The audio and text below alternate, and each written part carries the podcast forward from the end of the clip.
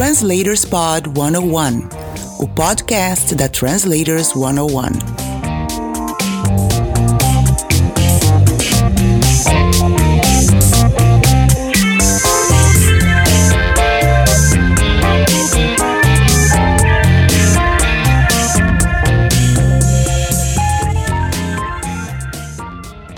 Olá, tudo bem com você? Este é o Translators Pod 101, o podcast da Translators 101 com entrevistas de profissionais das áreas de tradução e interpretação para que você tenha uma carreira muito mais tranquila. Fique de olho nas dicas. Bora lá? Convidado. Hoje eu converso com o editor, tradutor e professor Horácio Corral. Tudo bom, Horácio? Tudo bem, William, e você? Tudo jóia. Obrigado por aceitar o convite para conversar aqui com a gente, contar como foi seu início de carreira, como foi o desenvolvimento da sua carreira, a gente conhecer um pouco mais do profissional. Conta pra gente, começa por aí. Como é que você chegou à tradução? Foi algo que você planejou ou foi algo que aconteceu com você naturalmente, assim, no desenrolar? Ah, eu, foi uma coisa que aconteceu. E, e para mim, eu acho que aconteceu um pouquinho diferente do que para a maioria dos, dos tradutores que eu conheço, porque a maioria dos tradutores que eu conheço são brasileiros, né? E eu não uhum. sou exatamente brasileiro. Eu nasci e cresci em Buenos Aires, na Argentina. Então eu falava, a minha primeira língua é espanhol, e mas a minha mãe é do Rio, minha mãe é carioca. Então sempre morei um pouquinho aqui, um pouquinho lá. Então, a, a língua é, que eu aprendi foi o português, né? Depois veio o inglês. Então, meu pai, meu pai é engenheiro elétrico, né? E ele sempre trabalhou muito com é, manuais, com, com, termos técnicos. E ele, o inglês dele nunca foi particularmente bom, né? Mas ele sempre quis que o, o meu e o do meu irmão fosse. Então, eu acabei começando no, no começo desse século, né? Muito tempo atrás é, fazendo uhum. tradução de manual técnico e, e, e de e-mails e coisas assim simples, né? E aí era espanhol, inglês, português, o que que eles precisassem. E, e, é muito curioso que uh, o meu pai, talvez pela própria área, ele sempre trabalhou muito vinculado com o pessoal da Alemanha, da Áustria, né? Então, eventualmente, também acontecia dele receber um e-mail que não estava 100% em inglês também, e, e aí tinha, tinha um pouquinho ali a ser decifrado. O que, que ele tentou falar aqui? E assim, naquela, naquela época, 2003, 2004, você não tinha Google Translator, você não tinha uma série de ferramentas que facilitam a vida do tradutor hoje, né? Então era, era um desafio é, mais, ainda mais complexo. Sim, sim. É, é, manuais técnicos que estão em inglês, mas na verdade foram escritos por é, engenheiros de outro idioma, eu conheço bem também, cara. Conheço bem, porque minha primeira área foi a eletrônica, né? Então, acontece muito. E você tem que decifrar uhum. o que, que esse cara tá querendo dizer aqui. Exatamente. É e aí eu fui, foi, Começou dessa maneira, eu acho que eu cheguei a fazer algum serviço para para agência, coisa assim, mas uma coisa assim muito, muito, é, muito inicial, nada profissional.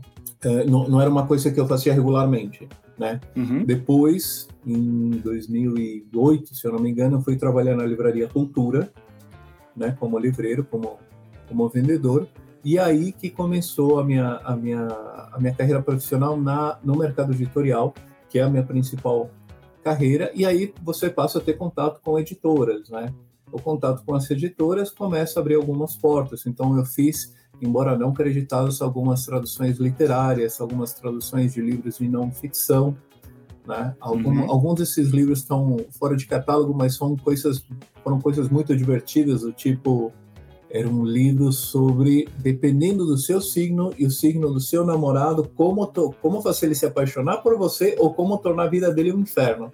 Essa era a temática do livro e ele e ele fazia livro isso prático. com todos os é muito prático assim. E eu assim, eu acho muito divertido assim, astrologia assim, eu gosto muito de, de, de games, né? Então, para mim, a astrologia uhum. é quase um sistema ali de RPG. Eu tratei desse jeito e foi a tradução foi um negócio super divertido, assim, tanto que eu lembro, eu fiz outras coisas, mas eu lembro dessa tradução até hoje. Uh, e aí eu comecei a ir para essa área mais de, de, tradução literária, trabalhei em agência mais com tradução é, técnica, porque eu sempre tive muito interesse por essa área de informática. Então, lembro uhum. de ter feito uma tradução que, assim, de mais de 300 páginas de manual de instalação de um sistema de, de gestão extremamente complexo. E, e, era uma coisa que você falou, meu Deus, isso aqui não acaba mais. E eu criei, entre aspas, naquele, naquele momento, uma das técnicas que eu uso até hoje, quando é uma tradução absolutamente gigantesca, que é eu não me foco em que ponto eu estou da tradução. Eu mapeio uhum. a coisa, organizo e tal, e eu sento e trabalho. Eu não fico vendo, ah, eu estou perto do final, porque se eu perceber que eu estou 20% e ainda falta, nossa, uma, uma quantidade imensa de lauda, você desanima. Então eu sento e faço, Sim. sento e faço. Quando você começa a chegar um pouquinho perto do final, porque já, você já tinha mapeado, você tem uma noção, né? É, uhum. Então a, a, acabava fazendo isso aí. E depois eu tive a oportunidade de é, fazer tradução, de é, começar a fazer localização de games, né? principalmente jogos independentes, né? que sempre envolviam, um, um, a, até hoje, né? e, e é uma das coisas interessantes, envolve essa parte mais técnica, né? Porque no final das contas a gente fala de games, você tem, tem a linguagem, você tem a mídia dos games, mas é software, né?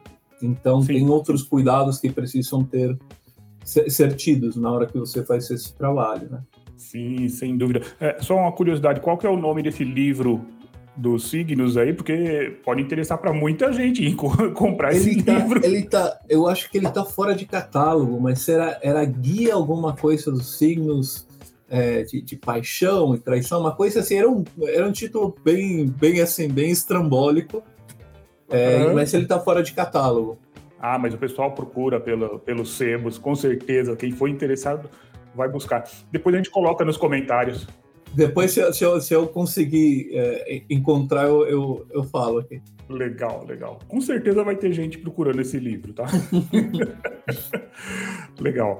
Então, aí depois você, é, você passou então a, a, tradução na área de jogos, né? Você, uhum. você traduz mais hoje jogos ou mais literária? Ou manual técnico? Olha, hoje em dia eu, eu procuro mais fazer a parte de jogos, Uh, e é uma uhum. coisa, em alguns casos, quase que, que, que, voluntária, né? Nem sempre é algo é, remunerado, infelizmente não é uma, uma área que está tão estabelecida como a tradução literária. Estava, né? uhum. inclusive, conversando no Instagram esses dias com Nasher, que é um, um, tradutor de games famoso por ter feito a tradução de um jogo de RPG gigantesco e o trabalho que ele fez, ele foi, um trabalho voluntário. Ele se aproximou do estúdio e falou: Olha, eu fiz esse trabalho. Eles é, entenderam o volume do trabalho, a qualidade do trabalho dele, e depois de, um, de uma série de processos, isso acabou se tornando a tradução oficial do jogo. Né? Uhum. Uh, então eu, eu gosto desse tipo de, de, de, tradução e é o que eu acabo, acabo fazendo hoje em dia mais mais comumente, mas vai mais do, do vai, vai, mais um momento. A, a, a uhum. última a última tradução que eu fiz foi de um livro infanto juvenil uh, eh, para o espanhol sobre lábio leporino de uma especialista, assim. Então é são, são coisas que vão vão surgindo, mas do, do meu interesse uh, pessoal, assim, da minha preferência, é, eu gosto mais de jogos porque o jogo ele envolve outros aspectos, né? E uhum. ele tem muito, muito essa questão da transcriação. Né? Eu sempre brinco quando, quando eu tento explicar para o pessoal assim como que você, como que eu vou explicar para um argentino uma piada do Silvio Santos. Como? Você não, não, tem, não tem como, até você explicar o que é o Silvio Santos, o que é o SBT, enfim, todo, todo, todo um contexto assim, cultural, é mais fácil você pegar um equivalente ao Silvio Santos argentino é, que não sei uhum. nem se existe exatamente, mas é, você, você, você localizar o humor, né? Então, tirar ele Sim. de uma cultura, entender a piada, né? entender uma oi, entender a bobagem lá ali, e levar isso no mesmo tom, no mesmo nível, se possível, para manter é, o, o, humor, né? Então, o, os jogos, eles têm essa, entre aspas, essa liberdade e essa responsabilidade, E quando bem feito, é, nossa, é fantástico. Sim, sim.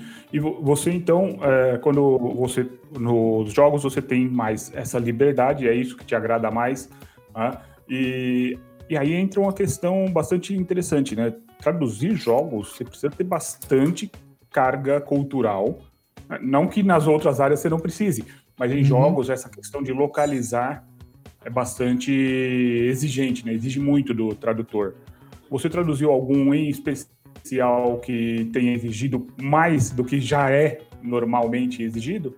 Ó, posso falar um que, que, eu, que eu posso falar, o outro tem um. Ah, sim, é. Tem essa questão de poder falar também. Poder é. Falar. Exato, é. é. é importantíssimo, né? Para quem está ouvindo aí, a gente sempre destaca isso quando o, o entrevistado comenta que, olha, disso eu não posso falar. Isso é importantíssimo, gente. Isso é ética, isso é, com, é respeito a contrato. Tá? Então, daquele que você pode falar, por favor. A gente, a gente pode citar, pode falar dos dois, de um eu posso falar o título, do outro não posso. Sim, é, sim. Do, que, do que eu posso falar o título, que é um pessoal que, que eu acompanho desde o início, que é o pessoal da, do estúdio independente brasileiro, a Joy Masher, né? Eles uhum. fizeram um jogo chamado Odalus, The Dark Call. O, o Odalus é um e assim, eles começaram como um estúdio pequeno, mas eles são assim, excepcionais, eles são muito bons.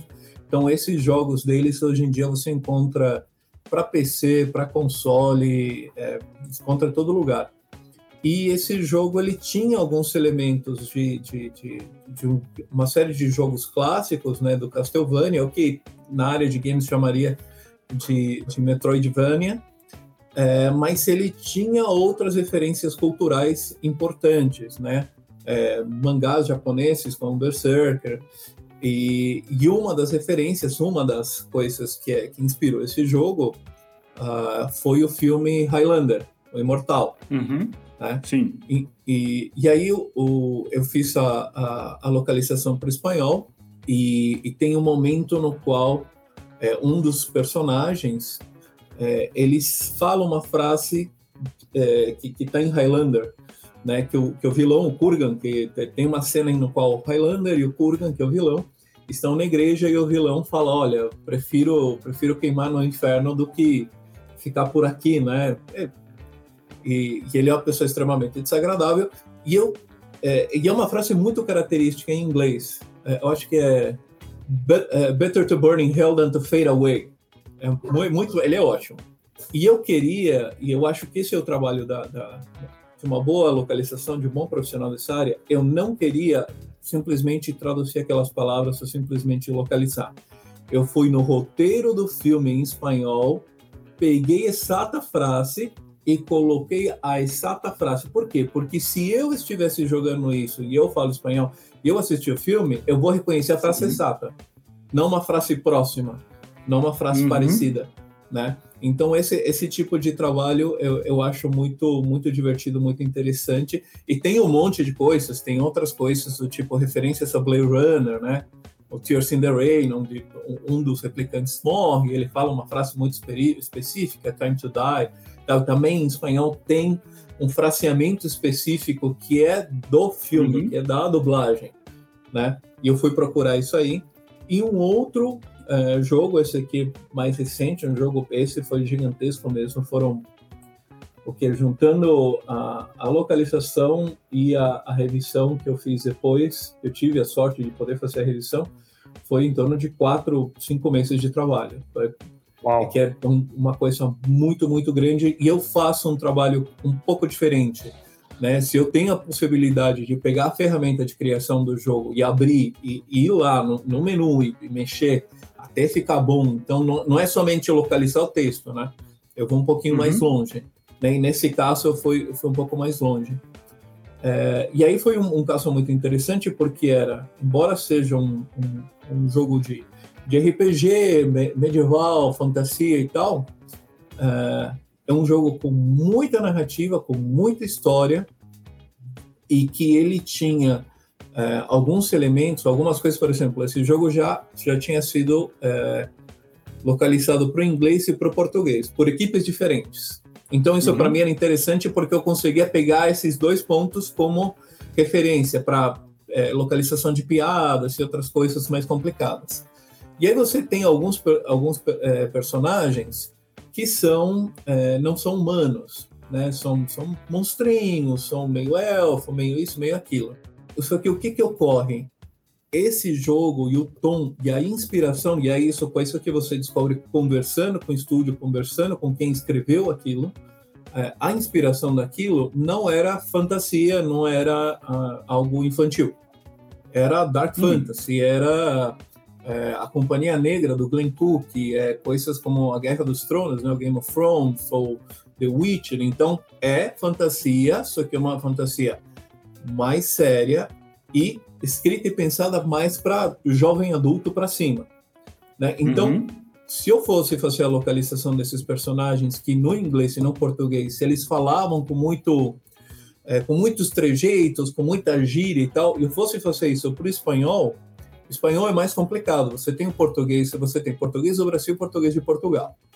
Não, não uhum. dá muito para você misturar, e em geral, é, pelo menos para games, eu, é raríssimo ver localização para português de Portugal.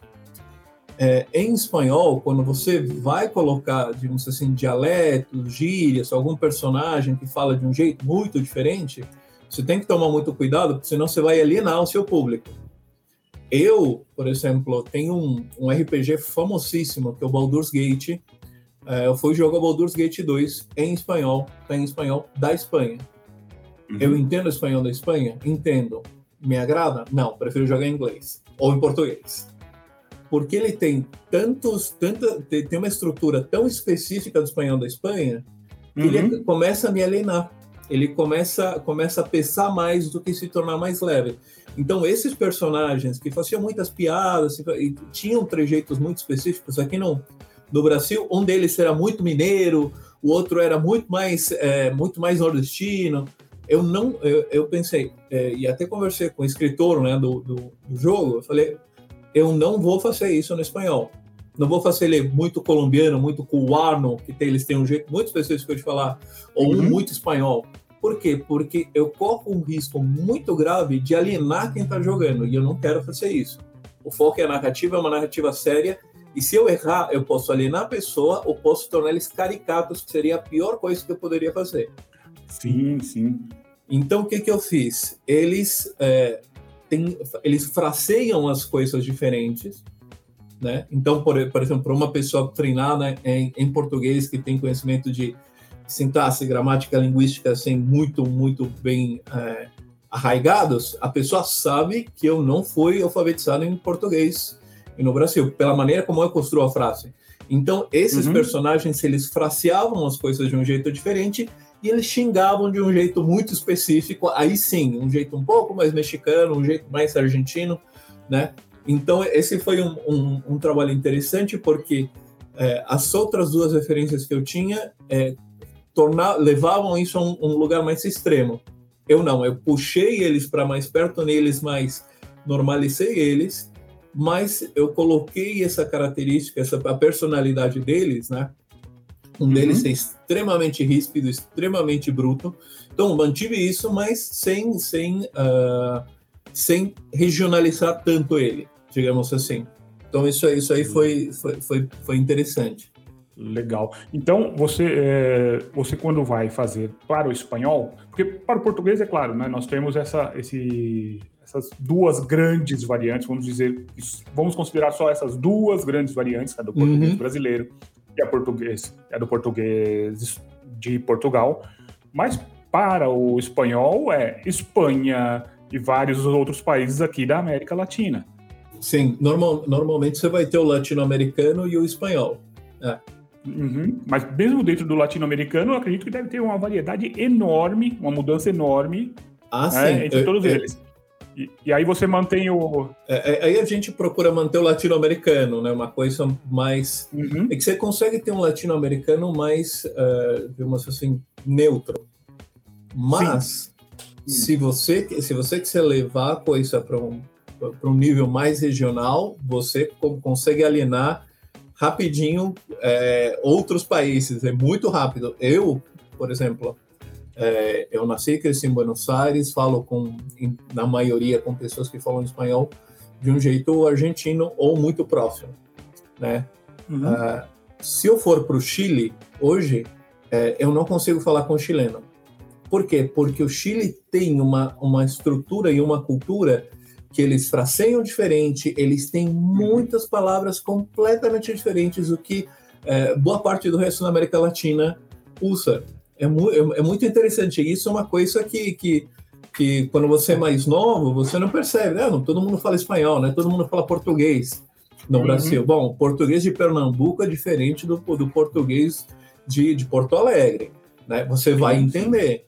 Mas se, se a pessoa vira para o amigo e começa a falar, não contigo, que acabou de chegar, mas com um amigo, você não pega o que eles estão dizendo. Você perde todo, exatamente. É, exatamente. Então, é, no, no, caso da, da localização de jogos, é, eu acho muito importante ter, ter essa, essa atenção, né? Sim, sim.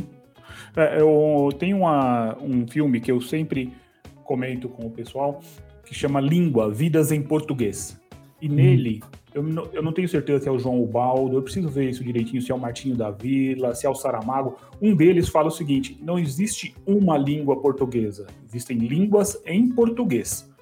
Eu acredito que seja mais ou menos a mesma coisa com o espanhol. Não existe um espanhol, existem línguas em espanhol. Tá? Quem fala espanhol vai entender, mas vai perder alguma coisinha ali, dependendo de onde veio aquela pessoa que está falando e de onde vem quem está escutando. Ah, então, uhum. Eu imagino que deve ser bem complicado também pelo seguinte, né? Não, é, pelo tamanho dos mercados, eu acredito que uma produtora não vai falar, não, faça a localização para a Bolívia, a localização para o Uruguai, a localização para a Espanha. É, não. Não, não vão, eles não vão fazer isso. É América Latina e Espanha. Eu acredito que seja mais ou menos isso. Tô certo? Sim, sim, é, é, é, é bem isso. E por enquanto, eu fico um pouco bravo com algumas agências de fora do Brasil que falam: olha, se você for fazer espanhol, faz da Espanha, não faz o latino-americano, porque os espanhóis não gostam. Né? E aí é uma questão é, de mercado. Né? O mercado espanhol tem por, por. Enfim, toda a questão geopolítica, história, economia, é um mercado uhum. mais forte do que o latino-americano. Tá? Então, uhum. mas uh, existe esse fator que eu, que eu comentei, né, de você acabar alienando um pouco o seu, o seu leitor. Uhum. Para o espanhol é, médio, o, o espanhol latino-americano ele parece uh, uma coisa um pouco mais infantil, né? porque o espanhol, o espanhol da Espanha ele, é, ele é mais estruturado, ele é mais formal, então, o espanhol latino-americano, eles se entendem, não, não, tem problema, mas é como se não fosse sério. Né? Se você fosse legendar a lista de Schindler, você para eles seria impensável fazer em, em espanhol latino-americano por causa do tema, por causa da estrutura e tal. Por ser algo um, um assunto seríssimo e aí Sim. estar usando o espanhol latino-americano para eles não faria muito sentido. É, como para eles seria como se você falasse no meio da lista de Schindler aparecesse alguém em português, né? Falando, ah, não sei o que é da hora não se aplica. né? Mas na, na, no, no, no, tom para eles, é, é, é, é espanhol latino-americano para o espanhol da Espanha é quase gíria, não, não, é, não é língua, né? E aí, bom, tem briga metrópole-colônia aí a, sem ah, fim. Posso, posso imaginar, porque não, não muda muito do português de Portugal nosso aqui, essa questão de metrópole e colônia. E com, além de jogos, eu sei que você tem uma grande atuação como editor você tem uma editora. Né? Fala um pouquinho para a gente sobre isso, sobre como funciona, o que você produz, o que é o foco da sua editora. Claro, em 2018 eu criei a Tacit Books. A Tacit Books é um, um, um sonho antigo, de certa maneira, coisa de, de, de tradutor, né? É, no sentido de que eu sempre tive uma grande dificuldade de encontrar é, os textos originais de certas obras. Então uhum. a gente começou é, em inglês, depois foi para o espanhol, isso com livros digitais. Então pegamos obras em domínio público, então por exemplo alguns dos primeiros foram uh, Seven Best Short Stories do H.P. Lovecraft. Então eu fui lá, fiz uma seleção dos sete melhores contos do Lovecraft, o texto original uhum. em inglês, sem mexer uma vírgula, e publiquei. Aí a gente uh, foi sempre enriquecendo esses livros com algum ensaio, com algum artigo, ou com algum outro material. E uh, fui fazendo isso com a, a, a, minha esposa, que é a minha sócia, ela que é formada em, em letras, né, na em linguística. E aí a gente foi construindo um catálogo no digital, é, sempre pensando no texto, no formato original e entregando, é, enquanto valor no livro, a curadoria. Então, é, uhum. a gente não, não fazia esse trabalho de pegar, ah, vou publicar Dom Casmurro do, do Machado de Assis. Eu, eu não faço isso. Eu faço uma coleção, chama, a gente fez uma coleção que chama é, Romancistas Essenciais, e eu vou selecionar dois romances de algum grande romancista que a gente achou interessante. Então, eu faço Memórias Póstumas de Brás Cubas e Dom Casmurro em uma única obra. Isso, isso também é toda uma estratégia de marketing comercial. E aí a gente uhum. foi trabalhando com livros digitais uh, até o ano passado, onde a gente foi começou a trabalhar, né, com uh, os livros no modelo uh, impresso, né? E um dos projetos mais recentes é um, e é um, é um conceito, na verdade, é começar a trazer é, livros que são long sellers, não best-sellers. Né? O best-seller é um livro que vende muito. O long seller é um livro que você continua a ler e continua vendendo e continua uhum. relevante com o passar do tempo, o que a gente chamaria de clássico. Né? Sim. E começar a trazer alguns clássicos com, com um pouco mais de conteúdo, como o, o Pride and Prejudice da Jane Austen, só que aí a gente faria uma edição em capa dura, sempre com os preços mais em conta. Né? Então, é, o, o, a, a, proposta é nesse sentido. Neste momento, a Tacit Books tem 53 livros né, já disponíveis, é, e são livros é, em inglês, em espanhol e em português. Um dos, um dos é, exemplos muito interessantes que que a gente teve, assim, uma procura muito legal, a gente teve a oportunidade de participar da Festa do Livro da USP, no seu modelo Sim. virtual, né, que é super tradicional. E, te, e, teve muita procura, é, uma série de coletâneas que a gente já fez no digital, né? O digital ele serviu como um termômetro para ver o que, que as pessoas tinham interesse, procuravam, compravam. E uh, aí a gente tinha feito, por exemplo, coletâneas de sete melhores contos de Cuba, de Bolívia, de Peru, coisas que você literalmente não acha no Brasil tão fácil. E, é, claro, tem também autores é, muito importantes que você, novamente, não acha de um jeito fácil e não acha por um preço legal. Né? Então, por sim, exemplo, sim. Um, um, dos, um dos livros que a gente fez, é, que eu gosto muito e tem, tem uma boa saída, é, é Siete Mejores Cuentos, de Horácio Quiroga. Né? Então, é, os sete melhores contos do escritor uruguaio, do grande contista uruguaio Horácio Quiroga, que se você for procurar numa, numa Amazon, mesmo numa livraria Cultura, por exemplo, é, um, vai ser difícil de achar, e se você achar, uhum. você vai pagar caro. O, o nosso livro é 25 reais. E tem todos, todos os contos clássicos, todos os principais que você, se é estudante de letras, se é estudante de espanhol, Uh, se você quer, quer tra traduzir esses contos, você precisa do texto original, né? Então a gente uhum. faz um trabalho muito nesse sentido. Em alguns casos, a gente publicou algumas traduções clássicas, por exemplo, do Tolstói, né? Então sempre sempre nessa estrutura de domínio público. Existe um projeto na Tacet hum. Books, hum. mas é uma coisa que a gente trata assim com, com muito carinho, com muito cuidado a gente quer fazer isso diferente, que é, é criar um, um modelo de negócio para que os tradutores possam vir trabalhar com a gente e eles possam receber royalties na venda dos livros que eles traduziram. Isso é uma uhum. coisa muito, muito é, tabu no mercado editorial, porque normalmente para tradução literária você fala, ó, ok, traduziu aí Harry Potter e a Pedra Filosofal, então seu dinheiro me dá o livro. Não interessa se vai virar um gigantesco best-seller, você não vai ter um centavo desse dinheiro. Em outros uhum. países, se não me engano, na França isso é diferente. O tradutor ele faz parte do processo, né? Ele faz parte dessa questão de receber direitos autorais, que eu acho mais adequado, né? Então, a, um, um, dos projetos, esse projeto, a, a minha ideia é é, mas de maneira organizada, de maneira clara, de maneira transparente, uhum. é, no futuro, é criar um modelo no qual tradutores interessados ou especializados em algum autor, em algum movimento literário, possam procurar a gente, a gente possa dar esse espaço para publicar essa tradução, esse trabalho que eles fizeram, e eles possam receber é, por isso. Uhum. É, eu acho que no Brasil a editora 34 faz alguma coisa assim, mas não com todos os livros. Ah, sim, não, mas a 34 assim. é completamente fora de. de, de é, é, eu conheço, eu conheço o pessoal da 34, conheço, inclusive trabalhei na cultura com o Lucas, o Lucas Simone, que é tradutor, acho que é editor lá também. Então uhum. eles têm um olhar, um, um, um, amor diferente pela, pela, pela tradução. Eles entendem que não é um trabalho complementar, é o trabalho. O, o, livro que foi escrito e o livro que chega aqui pode, podem ser coisas completamente diferentes. E existe todo um. É, você recria né, a obra. Né? Não, não, existe sim, sim. essa coisa. Se, se, se, se, falou, sempre se fala muito.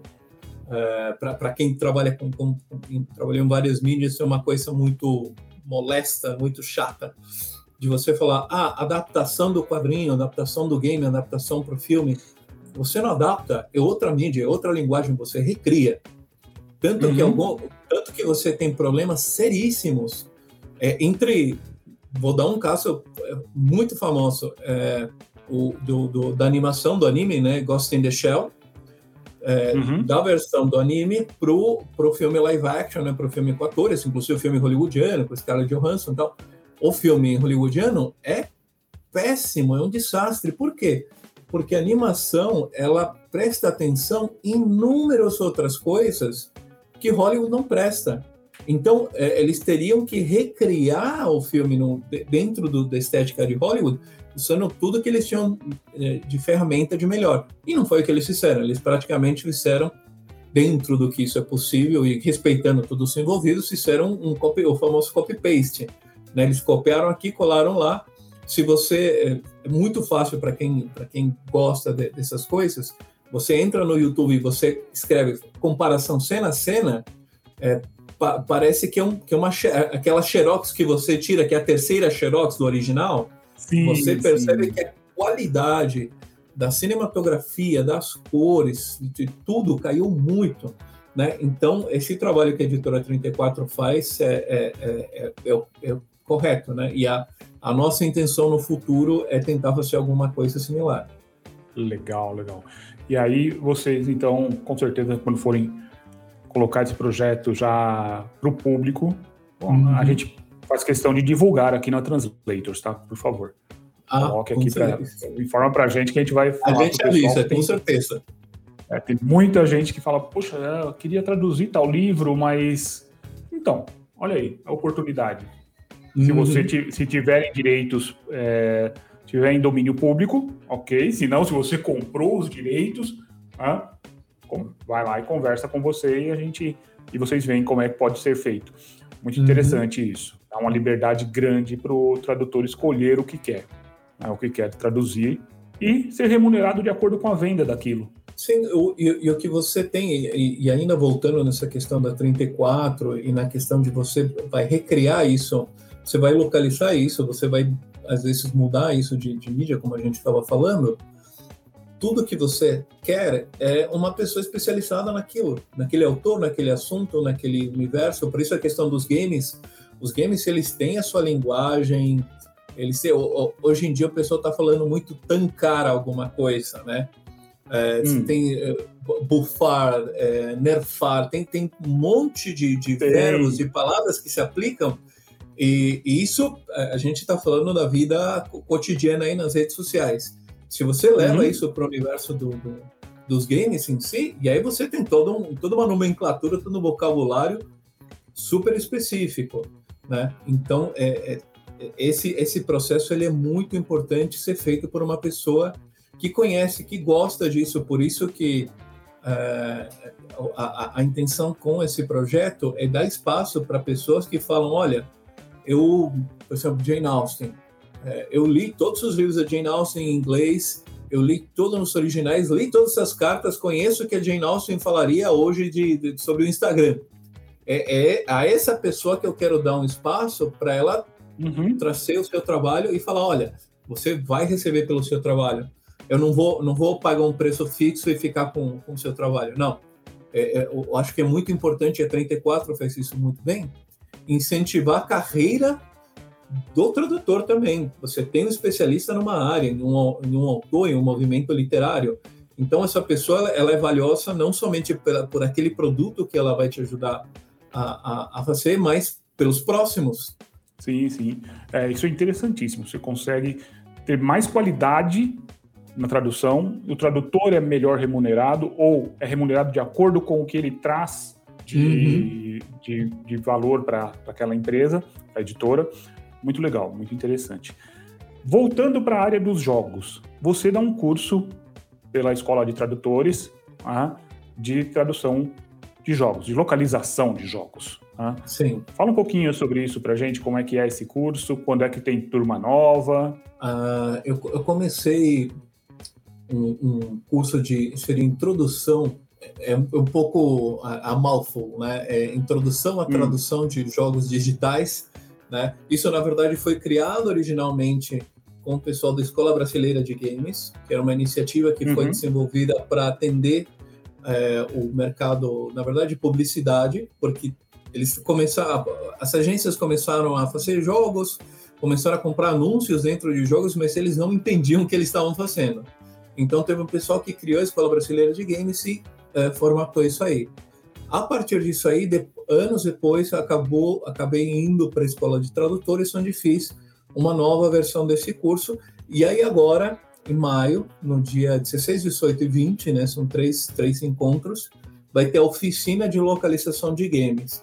Então, no de uhum. introdução, a proposta é, é, apresentar o universo dos games e apresentar isso enquanto mídia, enquanto linguagem, é, é, é entender que a, a, a, interação muda muito o trabalho do, do tradutor e que ele tem que estar atento a algumas coisas, como, assim, voltando à, brincadeira, como que eu vou explicar para um argentino é, o humor do Silvio Santos, né? Ou, ou certas, uhum. certos memes brasileiros. Não, eu não vou, porque aqui entender a cultura argentina ou a cultura uh, para a qual eu estou localizando e fazer essas adaptações. Então, esse curso de introdução ele tinha esse, esse objetivo.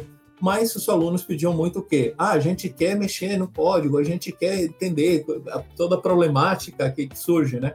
Então, a oficina uhum. de localização, ela vai de encontro a esse segundo ponto. Então, a gente vai, vai falar mais do, do, do jogo enquanto software, então entender um pouquinho, mínimo de, de, de programação, de entender, olha, isso aqui você vai conseguir traduzir, isso aqui você não vai conseguir. Às vezes você vai, vai receber um, um, um texto você vai devolver esse texto e você não vai ter como mexer mais naquilo, não vai ter como revisar, às vezes ser possível sim, e como que, como que, como que você lida com essas duas ocorrências. E uh, a gente vai pegar também um, um jogo que está em desenvolvimento, que é o Pequenos Nativos, né, uma visual novel, que é um jogo que tem majoritariamente texto, que está sendo desenvolvido pela, pela professora e game designer a, a Julia Stateri, da Oficina Lúdica. E esse jogo, uhum. uh, eu, eu, escolhi ele para a gente utilizar porque ele é uma proposta é, 100% é, brasileira, acessível, gratuita. É um jogo que faz parte de um edital, né? era originalmente uma peça de teatro. Então, ele traz, ele agrega vários elementos e ele, ele foi feito numa ferramenta é, 100% gratuita. Então, a, a proposta Legal. é a, a, gente pegar esse jogo, é, trabalhar a localização de algumas cenas e, se, e, entender os problemas que vão surgindo ali. Porque no, quando a uhum. gente fala de, de jogo, é, você tem a questão, os elementos de jogo, os elementos de narrativa emergente, que são particulares do, do, dos games, mas você vai ter outras coisas, às vezes, que você precisa prestar atenção, como, por exemplo, efeitos de, uh, de som que estão vinculados a uma fala, é, um personagem que vai aparecer é, e, e, às vezes, se você não está atento a isso e o que, te, o que chega para você é, é, código de programação, linha de programação, é, você pode, pode cometer erros graves, né? Então a intenção é, é, é, então a intenção com, com, com, essa oficina é permitir que é, os alunos tenham uma experiência mais aprofundada. é, em, em, um ponto onde eles vão influenciar bastante o, o, como vai funcionar essa localização. Então, se eles sentir, uhum. sentirem que. Uh, porque vamos, vamos falar aqui muito rapidamente. Então. É, Não precisa ser rapidamente. Não, mas é, é, é, que é muito complexo. A gente, se a gente sim, complicar sim. demais, o pessoal se perde, né? Mas, uhum. por exemplo, essa cena que, que, que, a gente tem neste momento, né? Ah, o Horácio está falando normalmente, aí ele está sorrindo, ele está de bom humor. Isso dentro de um jogo é, é imagem ou animação de personagem Horácio com bom humor. Aí de, daqui a pouco tem uma exclamação, porque ele, nossa, alguém abriu a porta. É, isso faz parte da localização. Eu posso mexer nisso aí. Eu posso, se, se eu entendo que um personagem. Uma coisa que eu não gosto, acho muito um, um, um trope, é, é uma coisa muito. que, que se usa. É um clichê muito chato em filme norte-americano, em série norte-americana, que hum. o personagem fica nervoso, vai lá e vomita. Na Argentina ninguém faz isso, no Brasil ninguém faz isso. Não. Verdade. Então, mas isso é uma coisa uh, que, que para os norte-americanos é super comum. Você, ah, o personagem está muito nervoso, não está aguentando a pressão. Então ele vai o quê? Vai no banheiro vomitar. No Brasil a gente faria diferente. Então, se você está fazendo a localização de um jogo e você sabe que seu personagem não vai vomitar porque o brasileiro não faria isso, você tira isso. Você consegue mexer, porque o que você quer é que esse jogo, né, como, como uma boa tradução literária, você quer que o, o tradutor seja invencível. Você quer ler uhum. com o mínimo de interrupções possíveis. Você quer entender o que está acontecendo e como os, os personagens estão se sentindo qual que é o contexto da cena, quem que está rindo, quem que não está rindo, né? É, então, a, a, a, intenção nessa oficina de localização é chamar atenção para esses aspectos também, não só aspectos apenas de traduzir é, o, o, oi para hello e o, o, o oi para olá. É, é, pensar em aspectos culturais, é pensar é, em sons, é pensar em gestos. Né? Uhum. Um, dos, um dos exemplos que eu, que eu dou no, no curso de, de, de introdução é um erro crasso cometido por um, um, uma das maiores distribuidoras de, de, jogos do mundo, que é a Electronic Arts. Eles têm um jogo que é o UFC. Esse jogo, é, o UFC, né, o MMA, é um jogo de luta, e aí você tem um lutador que ele não é cristão, ele é muçulmano. Uhum. Entretanto, a comemoração dele dentro do jogo, ele fazia o sinal da cruz, o que é uma localização, um erro cultural crasso. Gravíssimo. E isso chegou no lutador, o lutador tweetou a respeito disso, tem um artigo no, no Independent, né, uh, um jornal em inglês, falando desse, desse erro crasso. E isso é localização, isso é um trato, alguém que conhece a cultura, sabe que essa pessoa é muçulmana que entende de onde esse homem veio, que acho que ele é do, do Cazaquistão, do Uzbequistão, um, um país uhum. uh, que tem um, um, uma maioria que não é particularmente cristã. Então, é aí que o tradutor, enquanto agente cultural, vai falar: olha, gente, cuidado com isso aqui. Vocês estão achando que todo mundo é, todo mundo é cristão, todo mundo sabe rezar uh, Pai Nosso. Não, não, vai com calma, é pois é outra cultura, né? É, então, é, isso é muito, muito, muito importante é, estar, estar de olhos bem, bem abertos, né? Porque no, no jogo, uhum. alguma, alguns desses elementos você vai ter a oportunidade de, de mudar junto com, com o desenvolvedor, com, com o estúdio. E é o que torna o jogo efetivamente bom. Concordo, muito legal. Essa, essa observação aí do, do jogador, jogador não, do personagem, né, que é um lutador lá, muçulmano, é, o, é, o, é, é, que o nome dele, toda vez que eu tento falar, não sei se. É o Khabib Nurmagomedov.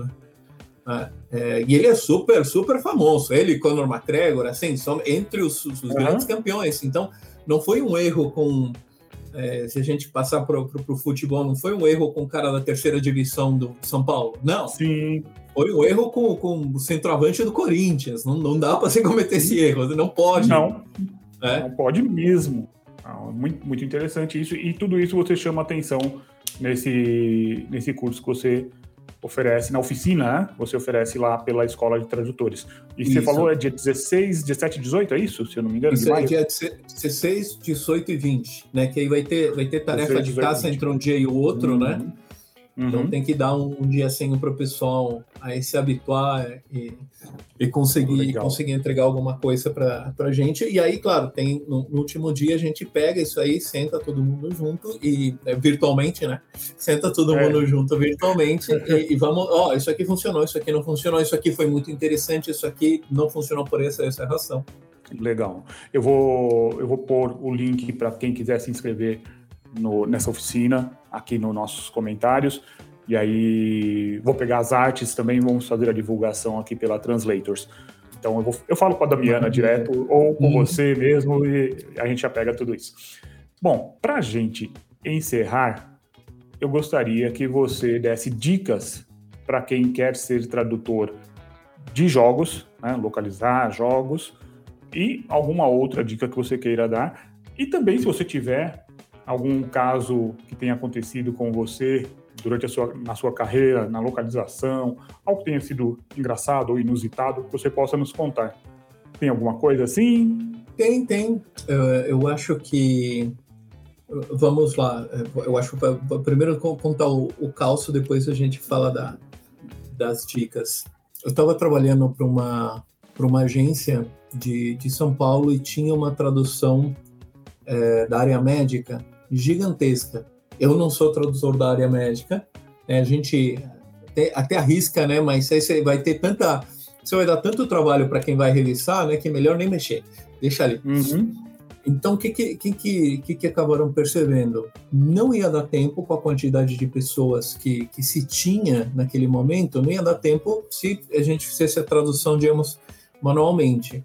Então, em, em em menos de uma semana e praticamente sem nenhum manual, eu tive que ir atrás de entender como fazer funcionar o Trados, né, que eles tinham ali, e, e usar essas memórias de, de tradução, colocar, ensinar o pessoal a utilizar a ferramenta para a gente conseguir ter essa captar a inteligência de quem era tradutor especializado, colocar uhum. isso para dentro da memória e tentar replicar isso ao máximo sem estragar né, a tradução, que esse é o grande desafio quando se usa Sim. uma catitu, não, não, não sujar mais a coisa que, que você está tentando limpar, né? Uhum. E foi, foi assim, foram, foram momentos tensos. No final das contas deu certo, mas foi uma coisa que uh, foi, um, foi, foi, um, foi um aprendizado uh,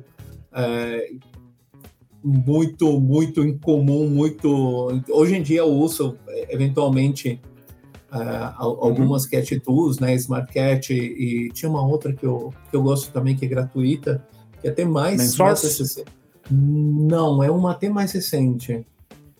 Não vou, não vou lembrar. Mas, uhum. mas eu procuro tomar muito, muito cuidado com isso, porque eu já vi e acontece com muita facilidade de você é, pegar um texto, colocar na, na, na Catitu, usar a Catitu do jeito errado e você terminar com uma coisa mais suja do que você gostaria. E aí você passar mais tempo revisando aquilo do que é, traduzindo, Sim. né? Então, isso foi, foi um aprendizado forçoso que, que, que foi interessante. Foi, e era a primeira vez que eu estava lidando com uma Catitu, digamos assim, profissional. Já tinha usado algumas uhum. outras coisas, né? Mais um WordFest, uma coisa um, um pouco mais mirim, assim né? Mas ali precisava gostei, de uma coisa. Gostei do termo, uma coisa mais mirim. É.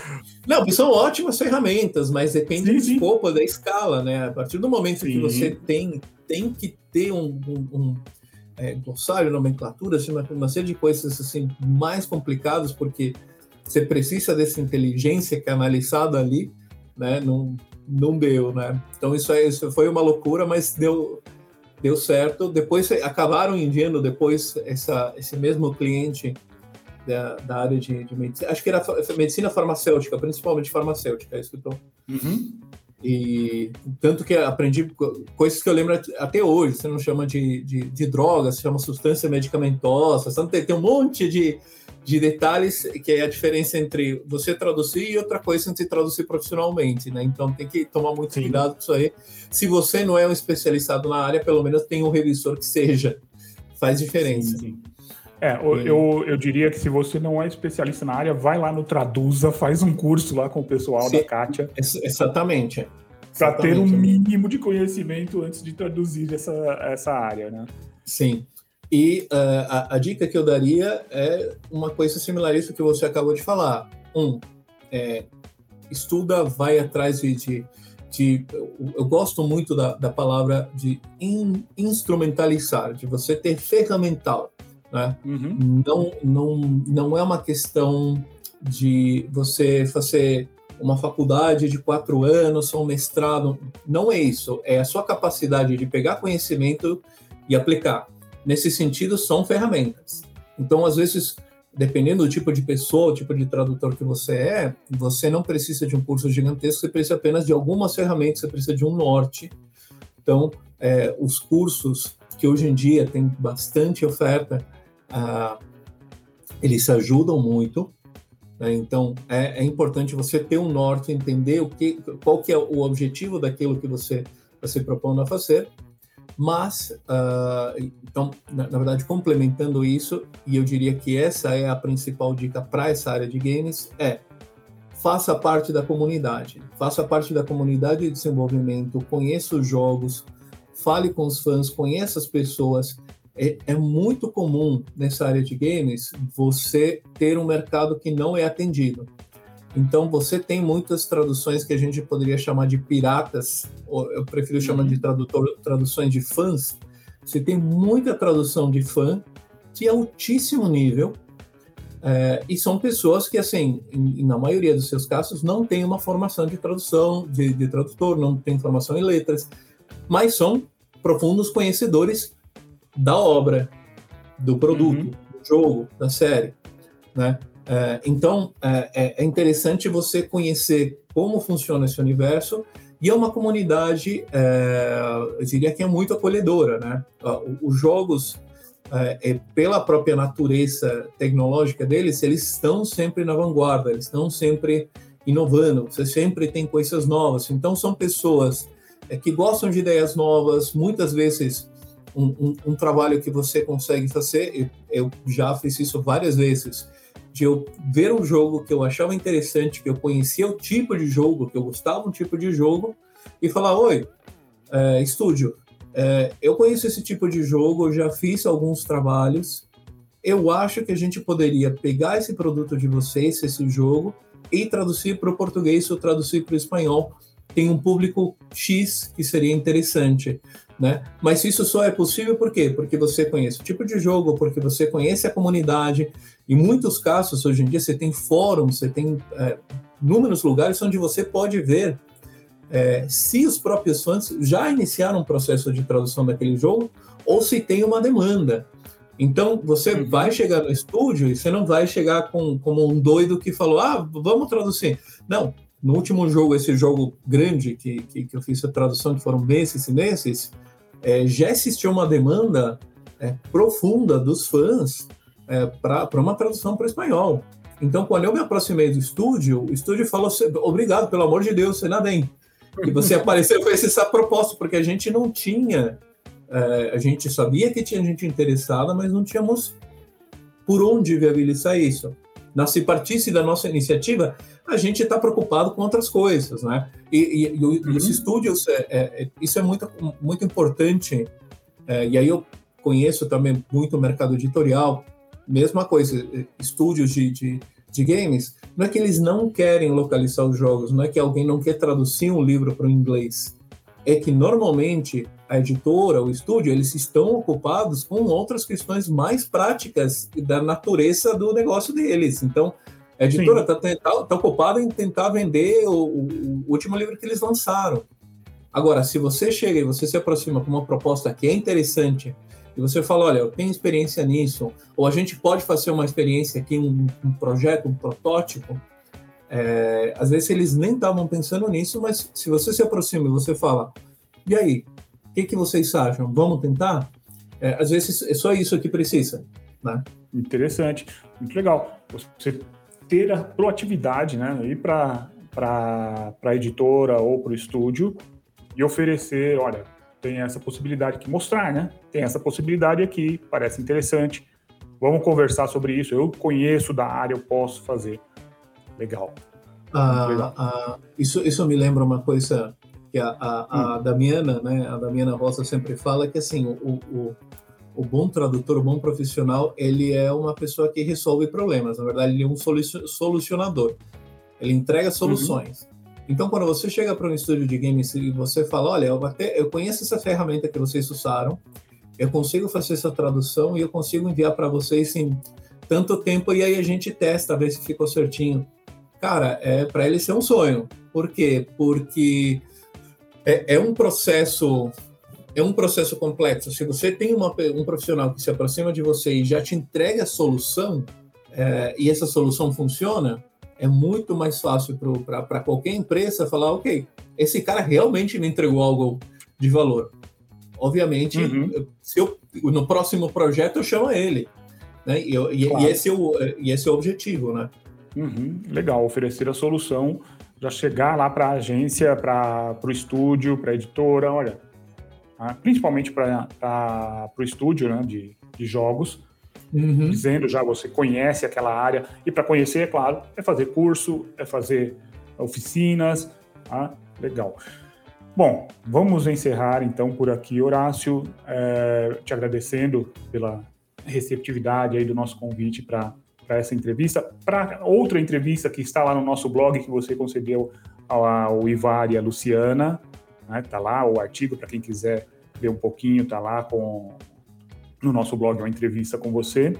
Também para já divulgar agora em primeira mão para o pessoal que dia 11 de junho nós teremos um evento presencial, vamos retomar o evento presencial e que você é um dos nossos palestrantes para este dia. Ah, a gente vai divulgar direitinho o assunto, tudo certinho, para quem puder participar. Será em São Paulo, será de manhã, das 8 às 13. Assinantes Premium já tem a vaga garantida, não precisa gastar nem um centavo a mais com isso, vai ser só é, se inscrever para a gente ter a lista de, de pessoas que serão autorizadas a entrar. Mas não há nenhum custo a mais para quem é assinante premium. Então, quero te agradecer novamente toda a sua receptividade aí com a Translators e dizer que estamos de portas abertas aqui quando você quiser divulgar qualquer coisa, qualquer trabalho seu, qualquer curso, estamos à disposição.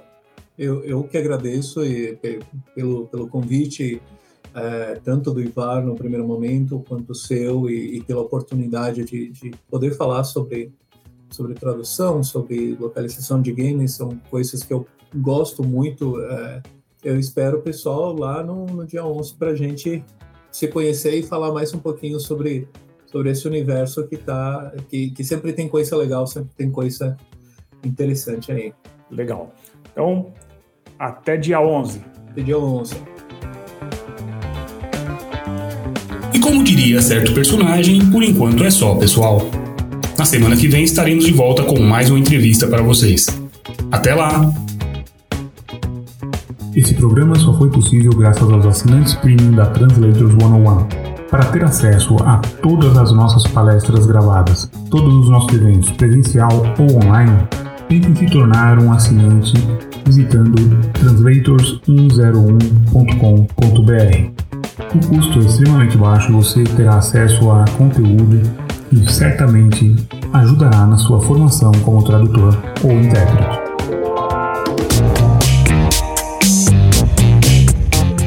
Translators Pod 101, o podcast da Translators 101.